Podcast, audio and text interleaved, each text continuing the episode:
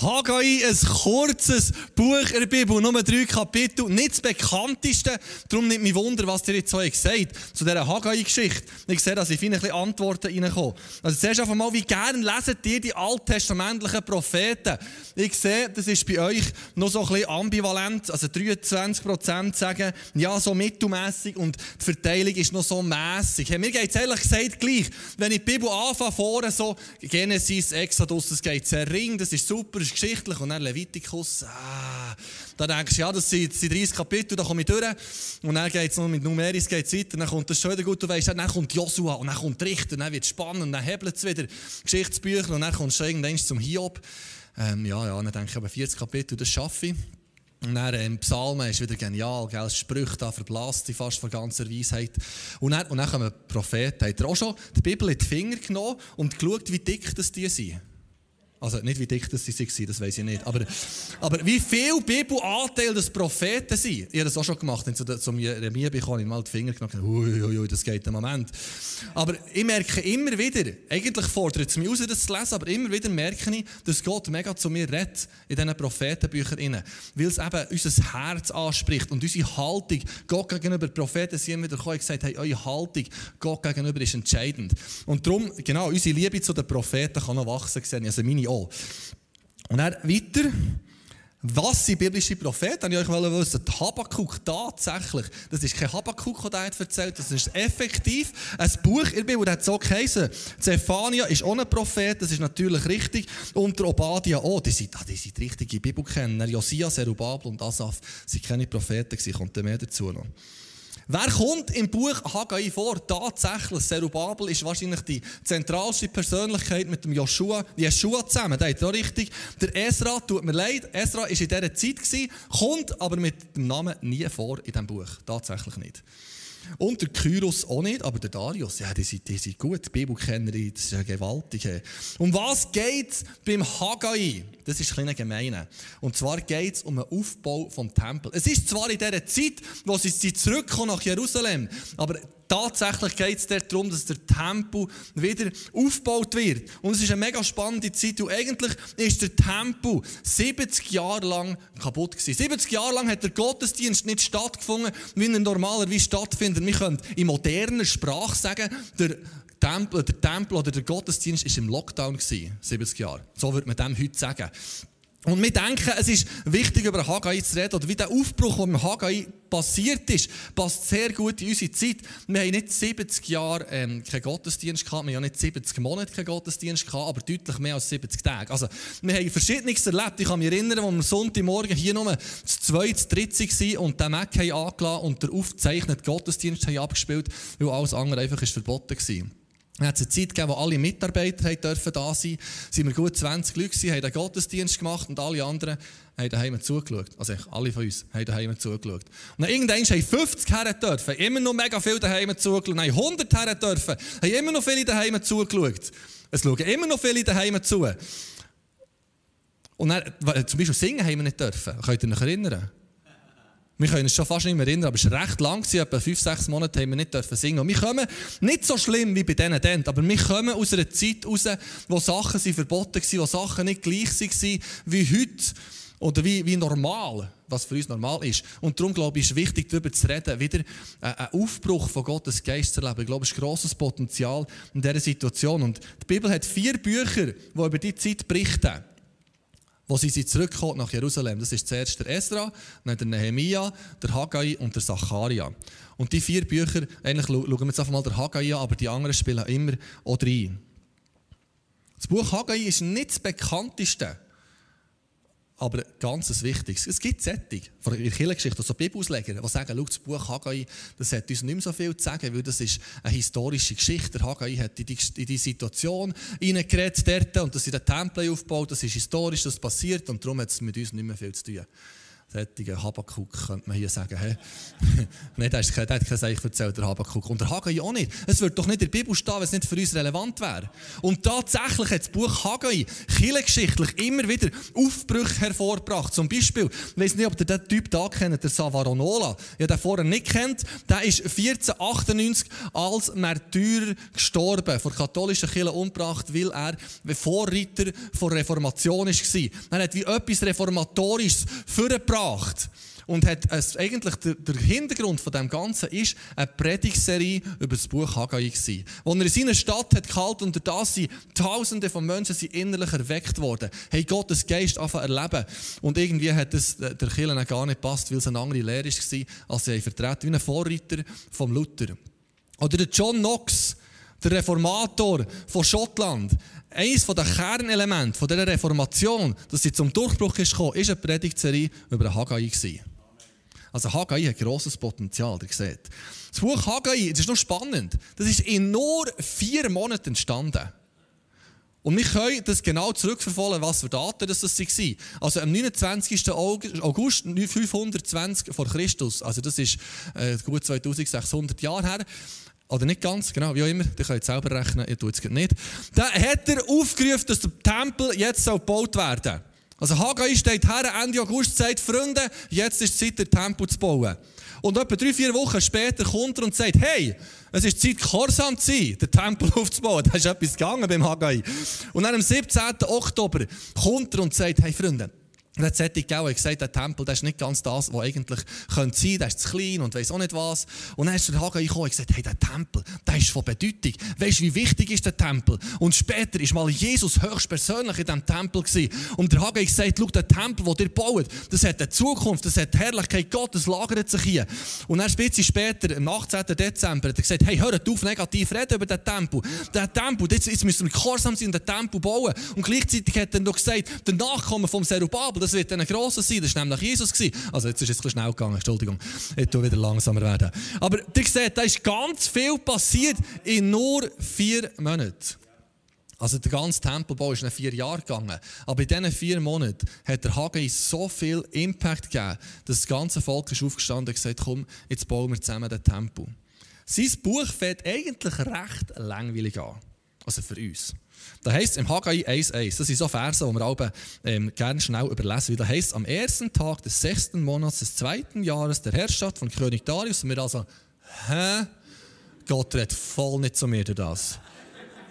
Hat jetzt irgendjemand mega die Offenbarung gehabt?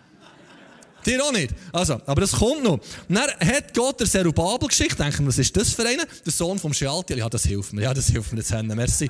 Und Statthalter von Juda und Jeschua, dem Sohn Jozadaks, ja, den kennen wir natürlich auch, dem Hohepriester. Ah, jetzt, jetzt, okay, das hilft uns schon ein bisschen. Durch den Propheten Haggai eine Botschaft.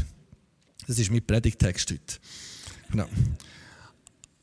Aber es ist im Fall ein wichtiger Text. Zum Glück tut die Bibel so Referenzen machen, weil das hilft uns, das zeitlich einzuordnen. Das hilft uns, dem ganzen Gewicht zu geben und verstehen, um was es effektiv gegangen. Ich habe da eine Zeitübersicht mitgebracht.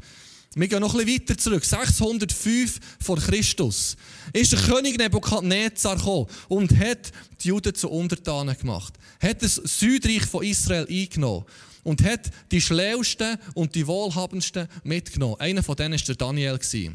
Die kommen auf Babylon. Das war die Strategie der Babylonier. Wenn die Babylonier ein Land haben eingenommen haben, dann haben sie einfach die Oberschicht, die Schlauen und die Einflussreichen und die Gescheiden haben sie genommen, nach Babylon gebracht, damit sie sie selber in ihrem Reich können brauchen können. Und die Armen haben sie dort gelassen. Dem Nebukadnezar hätte das wahrscheinlich gelangt, wenn nicht der Zedekia und seine Kollegen, seine da Königskollegen, wie auch immer, seine, seine, seine Regierung, hätten gesagt, wir lehnen uns auf. Und wir wollen wieder selber sagen. Und Babylon hat uns nichts zu sagen. Und in dem Innen hat Nebukadnezar irgendwann gesagt, so, jetzt ist fertig mit Jerusalem und ist gegangen und hat die Stadt komplett vernichtet und den Tempel zerstört. Alle Schätze vom Tempel mitgenommen und das Babylon ist sein eigener Schatz da. Also es ist 586 vor Christus passiert.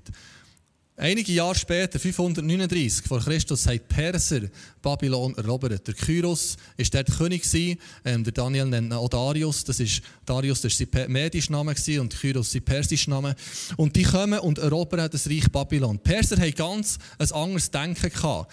Die haben nicht ähm, die Völker, die sie eingenommen gefangen genommen, sondern haben sichergestellt, dass die ihre Kulte und ihre, ihre Religionen können weiter ähm, leben und haben eigentlich geschaut, dass die Leute dort weiter ihre Waren produzieren, damit sie selber können profitieren von den Abgaben, die die dem persischen Reich geben und haben eigentlich die Leute echt so Untertanen gemacht, haben aber profitiert von denen ihrem Schaffen, dort, wo sie haben gelebt. Darum hat der Kyros, ist ja logisch, dass der Kyros sagt, es geht doch nicht, dass so viele Juden hier in Babylon sind. Die gehen gescheiter auf Judäa und die dort äh, schönes Olivenöl und weiss auch nicht was machen. Von dem profitiert er schließlich. Und dann hat er noch krasse Begegnungen mit Gott gehabt. Hat der Daniel lebendig aus dieser Leuengrube rausgenommen. Und er gesagt, es ist wichtig, dass der Gott von Israel wieder angebetet wird. Hat der Juden den Auftrag gegeben, zurückzugehen und den Tempel aufzubauen. Sie sind gegangen und haben sofort angefangen, den Tempel zu bauen, den Altar zu bauen. Ziemlich schnell ist es aber unterbrochen worden. Der Bau ist gestoppt worden. Und dann ist ein anderer König gekommen, der Kambyses. Der hat es auch nicht wirklich brav. Dann hat es politische Unruhe gegeben in diesem Land, in, in Persien. Und dann ist der Darius König geworden. Und der Darius, unter dem Darius ist dann der Tempelbau endlich möglich geworden. Und der 25 vor Christus ist der Haggai reingekommen. Also eigentlich 15 Jahre war der Tempel schon im Rohbau, wo der Haggai hat prophezeien Jetzt werde ich euch nur die Personen vorstellen, die wir gelesen haben. Serubabel, da Jeschua und all die Kollegen. Der Serubabel, der hat so ausgesehen. Nein, ich weiß es nicht. Aber die Brille hat er, glaube ich, keine. Ich weiß nicht, wie das dann war. Aber der Serubabel, das war der Statthalter. Darum ist Gottes Wort auch an Serubabel gegangen. Er ist der, der persische König, der Kyros, hat gesagt, Serubabel, du bist verantwortlich für Judäa. Und das war nicht zufällig. Das war der Nachkomme, der Grosssohn vom König Joachim. Also der war in direkter Linie vom König David. Ein Nachkommen vom König David, eigentlich der rechtmäßige Thronfolger.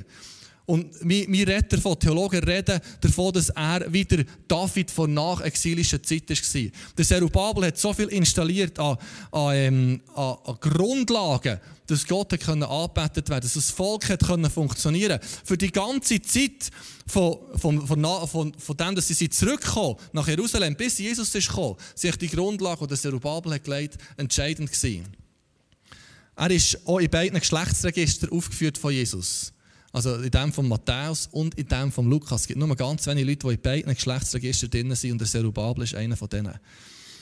Die zweite Person, die das prophetische Wort vom Haggai ist angegangen, ist der Jeschua Der Jeschua ist zu diesem Zeitpunkt Hohepriester in, in Juda. Also eigentlich der, der verantwortlich war, dass der Gottesdienst stattfindet, dass der Tempel funktioniert.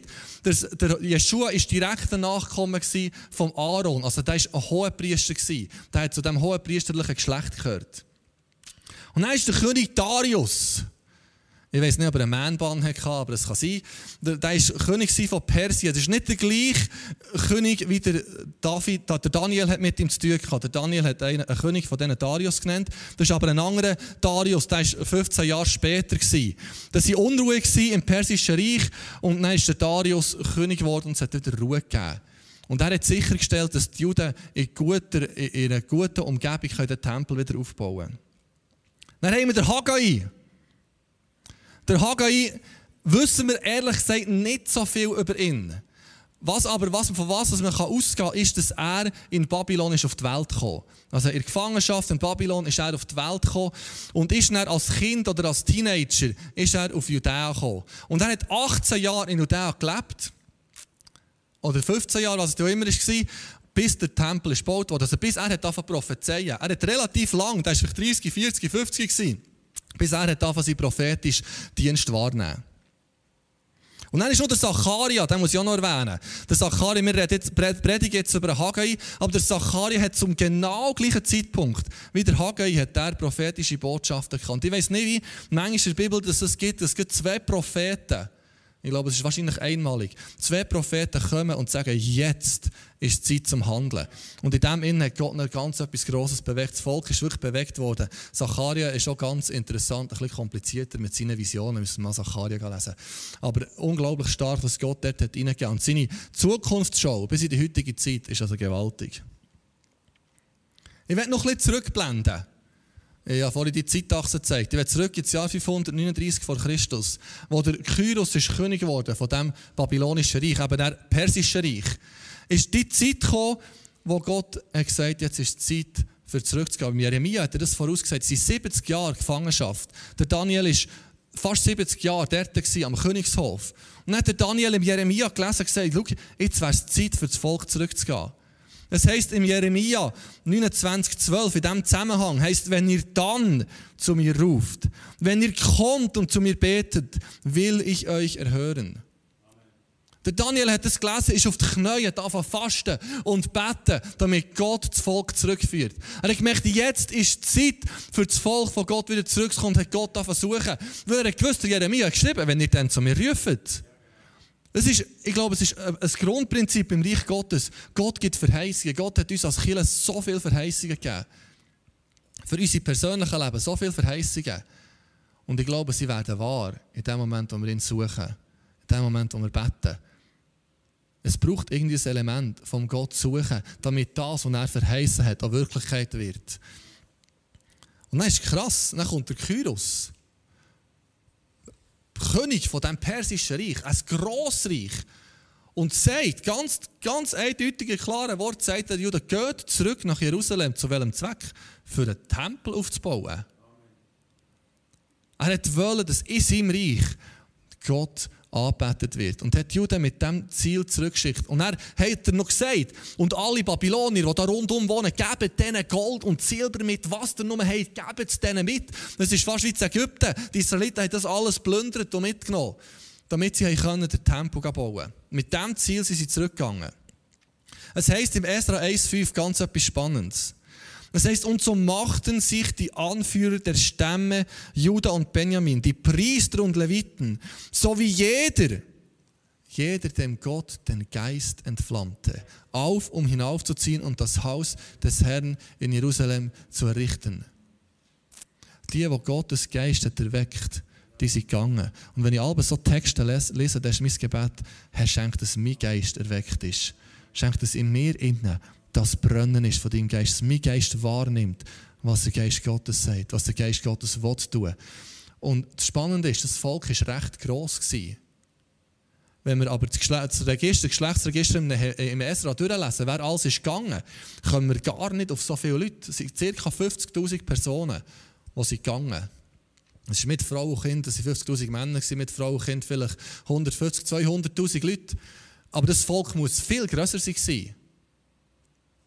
Es war aber eine Herausforderung, zurück nach Judäa zu gehen, weil Judäa haben sehr ärmliche Verhältnisse geherrscht. Es war nicht ganz einfach, zurückzugehen, weil wir gewusst die, hat, die haben ein Leben aufgebaut. Über 50 Jahre waren die dort in Babylon, das ist denen gut gegangen, die haben die Häuser gehabt. Und dann lebst du dort, da bist du ein bisschen ähm, eingebürgert nach 50 Jahren. In der Schweiz geht es, glaube ich, weniger lang, bis das Schweizer werden Die waren dort. Gewesen. Und dann hat es etwas gebraucht, für sich aufzumachen. Eigentlich sind nur die gegangen, die wirklich einen Hunger hatten nach Gott. Die, die wirklich ein Anliegen hatten, dass ein Tempel wieder gebaut wird. Die, die von Gottes Geist erweckt wurden, die sind gegangen.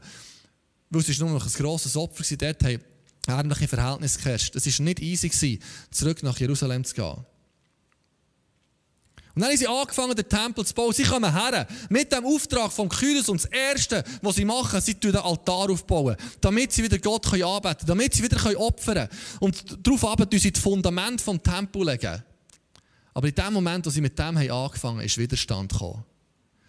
Da sind die Samariter gekommen und haben gesagt, hey, wir wollen mitarbeiten wir dürfen hier auch. Und hat Judah gesagt, nein, im Fall glaubst du, das ist unser Auftrag und wir müssen nicht. Und dann hat die angefangen, beim König Worte einzulegen und zu sagen, hey, die Juden sind im Fall gefährlich, die darfst du das nicht bauen und das kommt nicht gut. Dann hat der König gesagt, ja, wahrscheinlich schon im Fall und hat das verboten. Es hat ganz viele Gründe gegeben, wieso der Tempelbau ist gestoppt wurde. Einer von denen war eben der Widerstand von den anderen Völkern. der König hat das verboten. Das weiteres Problem war die Armut. Die Leute sind hergekommen, haben wollen den Tempel bauen und gemerkt, sie haben selber gar nichts zu essen. Sie mussten einfach mal die Felder wieder bestellen, die Weinberge wieder aufbauen. Das ist wahrscheinlich besonders wichtig, ich weiß es nicht. Aber sie haben wieder angefangen, das, das Land zu bebauen und, und wieder zu ernten. Und haben müssen selber Häuser bauen. Das waren ärmliche Verhältnisse und sie mussten schauen, dass sie selber überleben in diesem Judäa. Und auch die geeigneten Arbeitsgeräte haben gefällt. Das ist so ein Tempel zu bauen, das waren grosse Steinblöcke und es war nicht ganz einfach, die Arbeitsgeräte zu bekommen.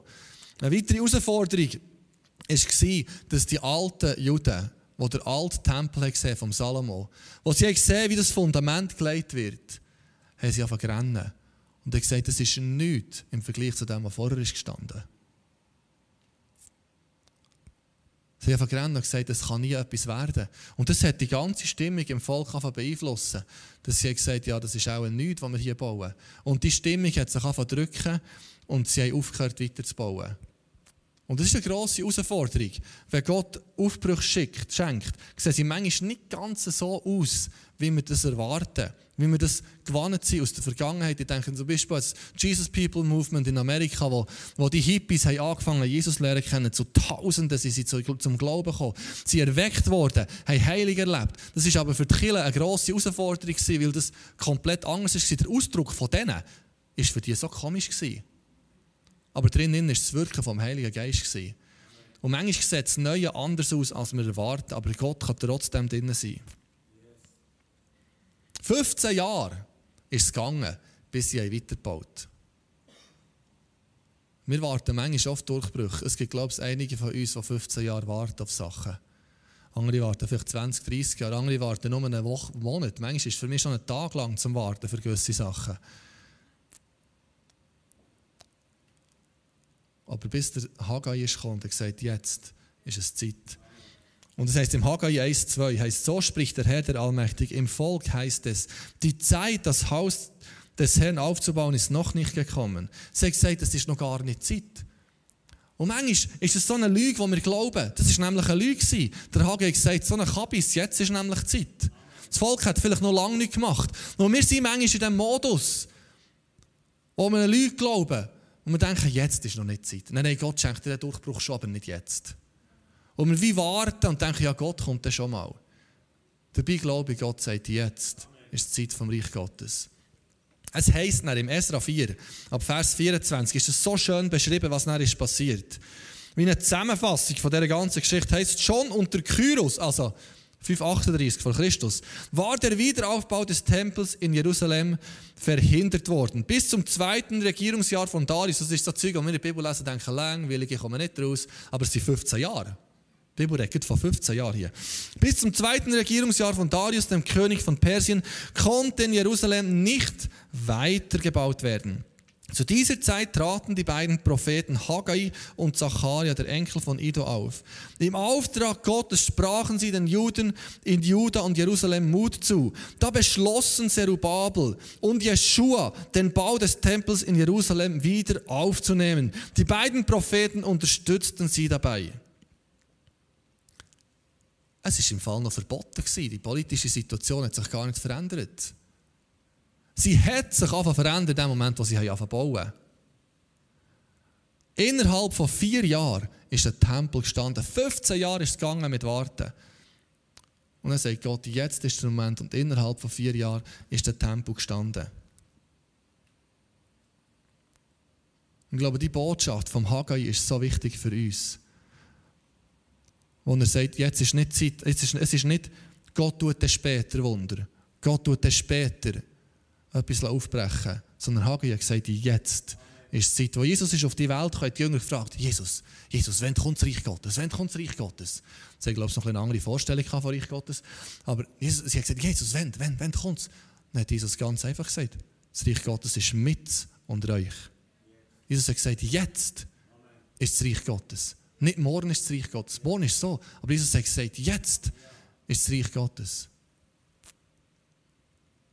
Und ich glaube, wir müssen die Lüge auf die Seite tun und sagen, morgen, morgen tut Gott Wunder. Jetzt ist die Zeit vom Reich Gottes. Mit Jesus ist das Reich Gottes angebrochen. Ich glaube, wir sind in einer Phase, wo Gott etwas lädt, aufbrechen Wenn sogar der Hans-Peter Nüsch, 40 Jahre Leiter von Campus für Christus, hat der frühling folgenden Satz gesagt. Er hat gesagt, Gott will uns vorbereiten für die Ausgießung des Heiligen Geistes. Erweckung beginnt im eigenen Herzen. Seit 40 Jahren, sagt er, habe ich nie mehr eine solche Dringlichkeit gespürt. Er nimmt wahr, jetzt ist ein Moment, wo Gott etwas aufbrechen will. Wenn wir ein bisschen weiter in die Welt umschauen, sehen wir, dass etwas von dem passiert. Bist du in Amerika, der Schanfeucht, ich weiss, ich habe äh, Corona-technische Sachen bei ihm auch kritisch gesehen, aber was Gott der tut, also das ist extrem. Der geht in Zeit einem Jahr geht er von Stadt zu Stadt zu Stadt zu Stadt und tut dort so Erweckungsveranstaltungen machen. Innerhalb von drei Monaten, jetzt Mai bis Juli, ist er in 34 Städten. Und wenn man die Videos von ihm anschaut, auf Insta oder auf YouTube, das passiert eigentlich immer das Gleiche, dann, wo er den Aufruf macht, rennen die Leute förmlich, förmlich führen, für sich für Jesus zu entscheiden. Menschen werden geheilt, Taube werden hören, da passieren so Wunder. Es ist ein erwecklicher Aufbruch was passiert. So vielen Orten auf der Welt, wo Gott etwas lädt, aufbrechen Ich glaube, es darf auch hier sein. Letzten Sonntag hat der Markus kurz erzählt von Südafrika, von diesen Unruhen, die sie waren, von, von Aufständen, die sie haben, haben ganze Einkaufsstraßen komplett zerstört. Und der Bert mit seinem Team geht her und fährt es an putzen. Wieder aufbauen kannst du noch gar nicht davon reden, aber immerhin an putzen und anfangen aufräumen. Und, und ich habe die Zeitungsartikel ein bisschen angeschaut, vor zwei Wochen, wo alle Zeitungen im Land, die ich gelesen habe, sind davon ausgegangen, dass es eine Spirale vor Gewalt ist, die nur weitergehen kann, die nur schlimmer wird. Sie haben damit gerechnet, dass noch mehr Leute werden getötet werden, noch mehr Leute werden, werden Verluste erleiden. Bis die Christen im Land mit dem Bert zusammen gesagt und wir beten für unsere Nation, dass es einen Durchbruch gibt. Und ab diesem Sonntag hat Gewalt aufgehört. Weil Gott eingreift. Ja, weil Gott, im Volk Gottes ist das Potenzial für Veränderung. Menschen, die sich aufmachen, wie beim Haggai, Menschen, die sagen, jetzt ist die Zeit, dass das Reich Gottes hineinwirken kann. Jetzt ist die Zeit vom Reich Gottes. Und wenn Christen sich bewegen, dann bewegt sich Gott auch. Und ich glaube, der wichtigste Aufbruch, der passieren kann, dass unser Herz mit Gott versöhnt werden. Das ist in jedem geistlichen Aufbruch ist das, dass Menschen mit Gott versöhnt werden. Und ich glaube, heute Morgen sind Leute zulassen. Vielleicht im Livestream, vielleicht hier im Raum, die sagen, ich bin noch gar nicht mit Gott im Reinen. Ich fühle mich gar nicht als Teil von dieser Familie von Gott. Der wichtigste Aufbruch, den wir überhaupt machen können, ist, unser Herz Gott herzulegen. Damit sein Frieden, seine Ruhe in unser Herz kommt und uns zu neuen Menschen macht. Und das kann man mit einem ganz einfachen Gebet ausdrücken. Die, die sagen, ich will jetzt in so eine Beziehung mit Jesus hineinkommen, können das Gebet mit mir zusammen beten. Jesus, ich komme zu dir. Bitte vergib mir all meine Fehler. Komm du jetzt in mein Herz. Ich will dir nachfolgen. Ich glaube an dich und erfülle mich mit deinem Heiligen Geist. Und Jesus, ich bitte, dass du gerade jetzt kommst und jedes Herz bewegst, das er betet. Dass ein Frieden und eine Ruhe kommt. Dass ein Wissen kommt, jetzt bin ich daheim.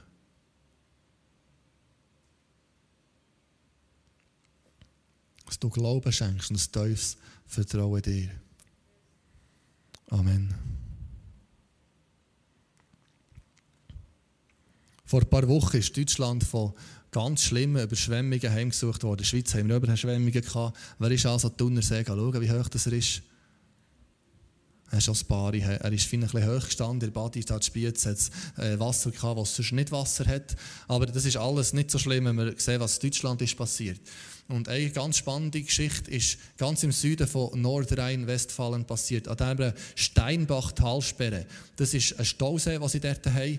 Und vordran ist eine Staumauer. Aber nicht eine Staumauer, wie wir sie kennen. Die Staumauer, die wir in der Schweiz haben, die sind dafür gemacht. Mit äh, Beton-, Metallkonstruktionen, die für das gemacht sind, dass Wasser bis zu oberst kann stehen, die das aushalten. Das hier ist eigentlich mehr ein aufgeschütteter Erdhaufen, wo sie auf der Innenseite haben ein dünnes Betonwändchen gemacht, damit das Wasser nicht durchsieht Es ist eine ganz andere Konstruktion, nicht dafür gemacht, dass das Wasser bis zu oberst steht. Nein, war das Problem bei diesem Umwetter, dass der Zufluss viel grösser war als der Abfluss. Und der See hat sich immer, immer, immer mehr gefüllt. bis er oben ist überschwappt. Es hat unten dran einen grossen ähm, Hochwasserentlastungsstollen, der irgendwie 20 Kubikmeter pro Sekunde kann abführen kann. Das hat aber nicht gelangt, weil der Zufluss viel grösser war als der Abfluss. Bis der See plötzlich ist überschwappt. Und nicht ein bisschen überschwappt. Ihr seht, das Bild ist von der Hinterseite von dem, von dem Damm, wo das Wasser bis zu zwei Meter tiefe Furchen hat in das Land hinein gerissen, weil so viel Wasser ist gekommen. Und die Ingenieure sind all, die waren Bibern und haben nicht gewusst, wie lange das der Damm noch hat. Das Problem war dass sich unten der Abflusskanal durch das, durch das Geröll und die Erde, die ist gekommen, unten hat verstopft, das hat es dort reingespült. Und dann ist gar kein Wasser mehr aus dem See abgeflossen. Die Feuerwehr hat probiert, oben mit Schläuchen etwas rauszupumpen, aber das hat nie hergelenkt. Und wir hat unten die ganze Region, das sind 4500 Einwohner, 5, 6 Dörfer, haben alle evakuiert. Und dann hat es so ein paar Spezialisten gegeben, ähm, wo ich gesagt oh, ich habe noch meinen Laptop vergessen. Oh, oh ich habe noch meine Fotoalbüme daheim. Oh, ich, ich, das muss ich noch holen. Sie sind mit ihren Kerren reingefahren und haben die Sachen aus ihren Häusern geholt. Und die Behörde hat gesagt, hört auf mit dem. Das ist lebensgefährlich. Es darf niemand mehr in die Region gehen. Weil die Ingenieure sind mit dem Helikopter drüber geflogen, haben geschaut, ob es Risse gibt, wo das die Staumauer brechen können und haben Angst gehabt, dass es jeden Moment der Fall sein. Und sie haben gesagt, es muss jemand den Entlastungsstollen, den Entlastungsstollen auspacken. Und dann hat es ein zuständiges Tiefbauamt gegeben und der Chef von diesem Tiefbauamt ist zuständig gewesen. Irgendjemand geht mit dem Backer 18 Meter unter der Wasseroberfläche das freibackern. Unter Lebensgefahr. Und der Herbert Schill ist der Chef von diesem Unternehmen und er hat gesagt, ich kann dieses Risiko doch keinem zumuten, da reinzufahren. 67, 68-jährig ist er. Mir war bewusst, was ich mache. Und das hat mit Hilfe von Gott gut funktioniert. X Fernsehstationen gekommen und haben Interviews mit ihm gemacht. Und er hat immer wieder Bezug darauf genommen und gesagt, schau, ich habe vorher zweimal gebetet, dann ist es gut gekommen. Kommentare in der Zeitung, die ich dann gelesen habe, in diesem Zeitungsartikel, den ich gelesen habe, waren so wie absoluter Ehrenmann, ein Held. Ich hätte mir in die Hosen geschissen, sagte ich auch. Bitte Bundesverdienstorden, nicht laben, anpacken. Beeindruckend. Ist ein bisschen wie der Haggai. In einer herausfordernden Situation kommt ein mit Geist erfüllter Mann und sagt, und ist da drin. Und bringt Rettung für ganz viele Leute, für ganz viele Häuser mindestens. Und in herausfordernden Situationen ist immer das Potenzial groß für das Reich Gottes eine Antwort zu sein kirchengeschichtlich sehen wir immer, wo die Herausforderung gross war, ist das Reich Gottes eine Antwort auf die Herausforderung. Mein Kirchengeschichtsprofessor von fünf, sechs Jahren im Unterricht, wo es um Erweckung gegangen, der Helmut Kuhn hat gesagt, ich glaube, in der Schweiz ähm, ist die Herausforderung zu klein für einen erwecklichen Aufbruch. Das hat mich natürlich furchtbar aufgeregt. Und ich war der Erste, der die Hand aufkam. Und ich sagte, aber Helmut, Helmut, unsere Herausforderung ist gross in der Schweiz unser, unser Wertezerfall, Menschen, die nicht nach Gott fragen, die Herausforderung ist riesig. Wir brauchen dringendst erwecklichen Aufbruch. Weil ich bin immer der Meinung, jetzt ist die Zeit, dass Gott wirken kann. Und er hat das kirchengeschichtlich quasi angeschaut und gesagt, nein, also rein aus diesem Aspekt, er hat gesagt, Joel, das ist super, dass du glaubst. Und ja, wir glauben auch, dass Gott etwas tut. Er ist ja neben dem Kirchengeschichtsprofessor ist er ein starker Evangelist. Er hat aber gesagt, wie kirchengeschichtlich gesehen, ist die Herausforderung zu wenig groß, weil die Bevölkerung es nicht als Herausforderung wahrnimmt. Und dann habe ich ihm letzte Woche angerufen und er gesagt, Helmut, wie siehst du es jetzt? Und dann hat er gesagt, ja, Joel, weißt du, na, ähm, ja, also, geschichtlich gesehen, ja, es ist nicht eine große Krise, oder? Na, aber, aber, aber weißt du was, ich stelle schon, aber so redet er, ist super. Und, und dann hat er etwas Spannendes gesagt. Er hat gesagt, es wird in der Gesellschaft als Herausforderung wahrgenommen. Und er hat gesagt, der Nährboden für einen erwecklichen Aufbruch ist vorhanden. Er ist Leiter von einer Schule, wo sie Evangelisten ausbilden. Und das sind so mehrere Schüler, vielleicht zehn Schüler. Und er sagt, aus der Erfahrung, durch die zehn Schüler innerhalb von einem Jahr so drei bis vier Menschen zu Jesus führen. Das ist so die Erfahrung über die letzten zehn Jahre, die sie die Schule machen. Und er hat gesagt, das Jahr war das Dreifache. Zehn Leute, die sie zum Glauben kommen an Jesus. Und er sagt, oh, er, er ist ähm, verantwortlich für EE e Schweiz, Evangelisations, äh, so eine Evangelisationsbewegung. Und er sagt, wenn sie auf die Straße gehen, mit Menschen über Gott reden, sagt er schon lange nicht mehr, ist die Offenheit so groß gewesen, mit Gott über das Gespräch zu kommen, über das Gespräch mit Gott zu kommen. Und er sagt, es wird, die aktuelle Situation wird als Krise wahrgenommen und darum ist es Nährboden für einen Aufbruch von Gottes Geist. Und er stellt fest, dass Faktor 3 ist zu dem, was man vorher hat erlebt Und er hat als spannend, spannende Aussage gefunden. Er unterstützt wie das Jetzt vom Haggai.